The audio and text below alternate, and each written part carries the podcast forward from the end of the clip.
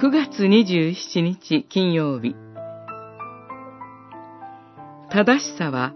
神から与えられる。コリントの信徒への手紙に5章。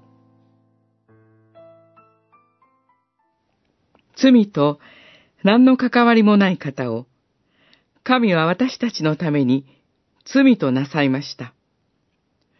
私たちはその方によって神の義を得ることができたのです。五章二十一節私たちは常日頃、正しい自分、間違っていない自分でありたいと願い、あなたは間違っていないという肯定の声を得るために、いろいろなことを頑張って、より良い自分を目指して歩んでいます。その背後には、そうしなければ、神から罰せられ、見放されてしまうかもしれないという恐れがあるのかもしれません。私たちは、人の前でも、神の前でも、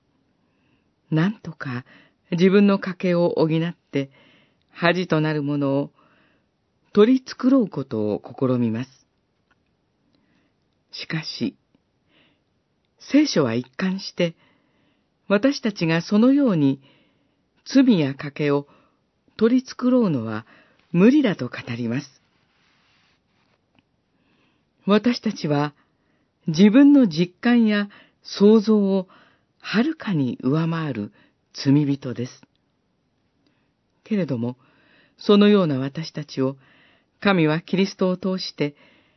正しいものとして受け入れて、神の義を与えて愛してくださいます。頑張って正しい私に変わるのではなく、また自分は正しく間違っていないという思い込みで自分を支えるのでもありません。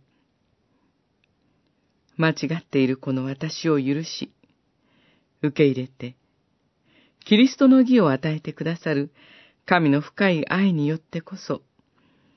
私たちは正しいと認められ、新しい自分へと変えられていくのです。